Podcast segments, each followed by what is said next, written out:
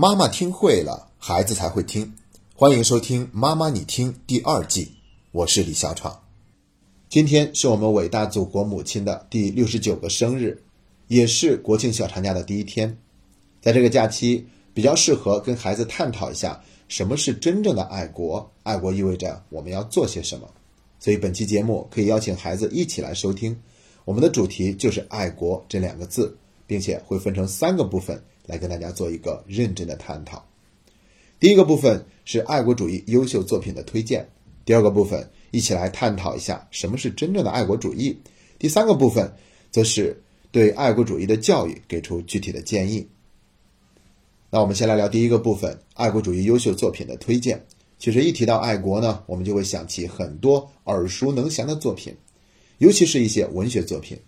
那我个人呢有一个偏好，我喜欢那些诞生于革命战争年代的文学作品，因为我觉得当祖国处于水深火热的时候，一个人还可以大声的疾呼，表达对祖国的热爱，那这是一件更加了不起的事情，他身上的那份爱国主义情怀也就显得更加的熠熠生辉。所以，首先要为大家推荐的第一个作品，就是革命烈士方志敏先生在一九三五年被捕入狱后。写的那篇著名的《可爱的中国》，估计这个名字大家都已经很熟悉了。我是在上大学的时候才忽然有兴趣搜索到了这篇文章的全文，认真的阅读了一遍。读完以后呢，真的是只能用“热血沸腾”这四个字来形容我的心情。我无法想象作者在那么恶劣的条件之下，随时都有可能失去自己的生命，他是怎样屏蔽了这些干扰。让自己以一颗赤诚之心写下了如此动人的爱国的作品，其中有一段呢，则是让我最感动的。在这里呢，我就跟大家做一个分享朗读。朋友，中国是生育我们的母亲，你觉得这位母亲可爱吗？我想你们是和我一样的见解，都觉得这位母亲是蛮可爱、蛮可爱的。一言气候，中国处于温带，不十分热。也不十分冷，好像我们母亲的体温不高不低，最适宜孩儿们的偎依。一言国土，中国土地广大，纵横万数千里，好像我们的母亲是一个身体魁大、胸宽背阔的妇人，不像日本姑娘那样苗条瘦小。中国许多有名的崇山大岭、长江巨河以及大小湖泊，岂不象征着我们母亲？丰满坚实的肥肤上之健美的肉纹和肉窝。中国土地的生产力是无限的，地底蕴藏着未开发的宝藏也是无限的，废置而未曾利用起来的天然力更是无限的。这又岂不象征着我们的母亲保有着无穷的乳汁、无穷的力量，以养育她四万万的孩儿？我想世界上。再没有比他养的更多的孩子的母亲吧。至于说到中国天然风景的美丽，我可以说，不但是雄威的峨眉、妩媚的西湖、优雅的雁荡与扶秀丽甲天下的桂林山水，可以傲睨一世，令人称羡。其实，中国是无地不美，到处皆景，自城市以至乡村。一山一水，一丘一壑，只要稍加修饰和培植，都可以成流连难舍的盛景。这好像我们的母亲，她是一个天姿玉质的美人，她的身体的每一部分都有令人爱慕之美。中国海岸线之长而且弯曲，照现代艺术家说来，这象征我们母亲富有曲线美吧。这段文字真的是。可以感受到方志敏先生他对祖国那份饱含深情的热爱。我要推荐的第二部作品呢，则是梁启超先生在一九零零年写下的那篇著名的《少年中国说》。那其中有一个段落，对仗工整，语言华丽，气势雄伟。在我们的训练营里面，每天早上的晨读，孩子们都是要去读那一段《少年中国说》的。那在这里，我也是再一次跟大家做一个分享朗读。故今日之责任不在他人，而全在我少年。少年智则国智，少年富则国富，少年强则国强，少年独立则国独立，少年自由则国自由，少年进步则国进步，少年胜于欧洲则国胜于欧洲，少年雄于地球则国雄于地球。红日初升，其道大光，河出伏流，一泻汪洋。潜龙腾渊，鳞爪飞扬，乳虎啸谷，百兽震惶。鹰隼试翼，风尘翕张，奇花初胎，郁郁皇皇。干将发行，有作其芒；天戴其苍，地履其黄。纵有千古，横有八荒。前途似海，来日方长。美哉，我少年中国，与天不老；壮哉，我中国少年，与国无疆。要知道，不是每一个民族在最危难的时候，都会有这样的人站起来，去大声的疾呼说：“我们还充满着希望。”也不是每一个国家在经历了那么多的苦难以后，都可以像我们的祖国这样重新站立起来，屹立于世界的强国之林。所以，我们能够读到这样的作品，真的是应该感到庆幸。接下来要为大家分享的是著名诗人艾青在一九三八年写的那首诗歌，叫做《我爱这土地》。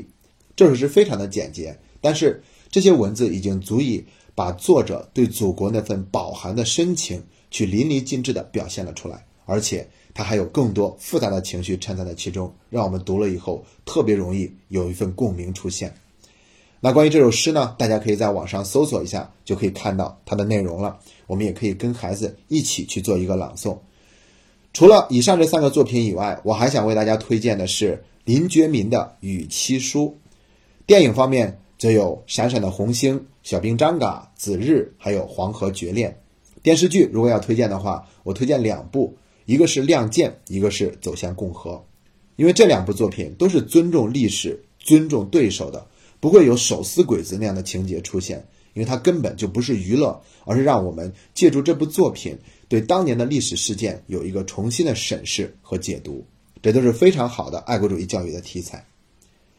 好了，聊完了第一个部分，我们再探讨一下什么是真正的爱国主义。其实关于这一点呢。我很难让自己说的足够的客观公允，但是呢，我有一个明确的观点，那就是爱国也需要我们去理性的对待。你像去年有一部电影叫做《战狼二》，掀起了观影的热潮，最终获得了五十六点七亿的票房，算是国内历史最高票房了。这部电影的确是很好的激发了我们的爱国主义情怀，但是我觉得呢，还是不应该提倡用战狼式的这种感觉表达我们的那份爱国。虽然说这部电影的剧情也是取自真实事件的改编，但是我还是觉得终归里面有很多自说自话的成分，而且那种自我感觉良好，还有可能给我们造成误导，让我们觉得自己已经很强大了。我知道很多人都喜欢这种感觉，就像总有人动不动就说汉朝有一个人曾经说的那句话，叫做“犯我天朝者，虽远必诛”，觉得这样说呢很过瘾，但我觉得这已经不是真正的爱国了。而是在把祖国的强大作为自我炫耀的资本，所以难怪有那句名言叫做“爱国主义是流氓最后的避难所”。还有一个词叫做“爱国贼”，我们都说卖国贼，怎么还会有爱国贼呢？那就是打这个爱国这个高尚的旗号去做一些满足自己私心的事情，就像有人曾经打砸自己同胞的日系的车，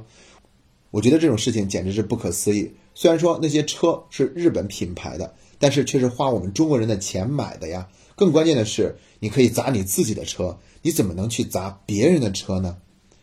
抵制日货是每一个人的权利，但它不是义务。所以，一个人可以选择抵制，也可以选择不抵制。不要认为只有抵制了日货才是真正的爱国，那这样的话就变成了爱国贼了。所以，爱国也需要去理智，不能借助爱国去秀一种优越感，更不能借助爱国的旗号去操控别人。事实上呢，在我眼中，我的祖国还没有强大到足以让我们那么骄傲的地步。我觉得有的时候我们没有看清事实的真相。比如今年有中美贸易战一直持续到现在，虽然我们没有妥协，都是在同步提高了对美国的关税，但是这对我们中国来说是一个更大的挑战。美国他绝对不会伤敌一千自损八百。那样的事情他是不会干的，他一定是在这个过程中获得了更多的利益，他才愿意这样做。比如我们中国的企业中兴就在美国吃了巨亏，这也是在提醒我们，我们真的没有强大到那么厉害的地步，所以还是很容易就受制于人的。当然了，这个贸易战呢，也并不是什么坏事儿，这也是在要求我们中国的经济必须加速转型。以前呢，我们是摸着石头过河，后来呢，摸着石头摸上瘾了，光摸石头不过河，所以呢，有些改革就没有及时的跟上。但是现在这些外部条件的变化，就逼着我们必须兑现当初加入 WTO 的承诺，要更深程度的对外开放，迎接外企的挑战。同时呢，我们必须加快产业的升级和结构调整，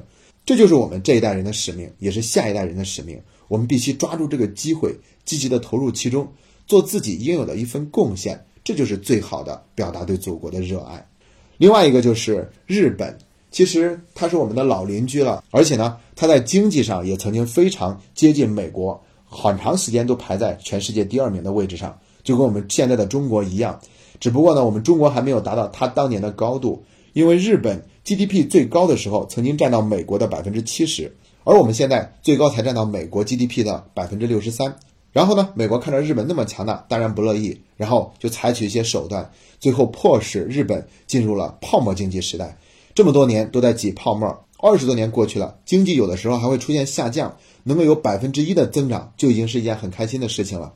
而且我查了一下，日本二零一七年的 GDP 还没有它一九九五年时高。但是呢，在这二十年期间，日本真的是卧薪尝胆。最近我们才忽然意识到，日本它已经稳步完成了经济的转型和结构的调整，所以它接下来极有可能开始重新崛起，经济增长速度会变得越来越快。甚至有一天还有可能会在 GDP 总量上超过我们。总之呢，我想表达的意思就是，现在我们这个国家的强大还没有值得我们那么乐观，我们还需要不停的鞭策自己，让自己变得更加的强大。这也是我们这一代人共同的使命。好了，接下来进入第三个部分，说一说对于爱国主义教育的一些建议。其实，在说具体的建议之前呢，我想说一下，爱国主义的教育它是非常有必要性的。我们不仅仅从爱国的这个角度去说它的必要性，单从给孩子学习的动机这方面，它都是非常有必要的。因为现在的生活条件都已经非常好了，所以仅仅让孩子为了养家糊口去挣钱而去努力学习，对他来说这是没有什么动力的。所以呢，才会经常有孩子去问那样的问题：为什么我要努力学习呢？我的爸爸妈妈都已经有这么多财产了，将来这些都是给我的，等等等等。而一个孩子，如果他能够用爱国这样的动力去支撑自己学习的话，那未尝不是一件很棒的事情。只不过我们是在和平年代待了太久，所以对于爱国呢，更多的时候是变成了一种口头的表现，而没有落实到具体的行动上。但实际上呢，对于祖国的热爱，真的是可以变成一个孩子学习的动力的。那我们接下来不妨就在这个假期去给孩子进行一下更丰富的爱国主义的教育。那除了看那些爱国主义的优秀作品以外，最合适的方式就是带着孩子去博物馆、去纪念馆，比如南京大屠杀遇难同胞纪念馆、台儿庄大战纪念馆、中日甲午战争博物馆、广州起义烈士陵园、鸦片战争博物馆等等等等。当我们带着孩子去看这些博物馆，去了解历史的痕迹的时候，那就更容易激发起一个孩子的爱国之心。同样，带着孩子去看一下祖国的大好河山、名胜古迹，了解一下灿烂的华夏文明，这同样也都是非常好的爱国主义教育。这同样都会激发孩子的自尊心和自豪感，也是非常棒的爱国主义教育。好了，今天的节目就分享到这里。最后，再次祝愿我们伟大的祖国繁荣昌盛，祝愿每一个孩子都能够成为国家的栋梁之才。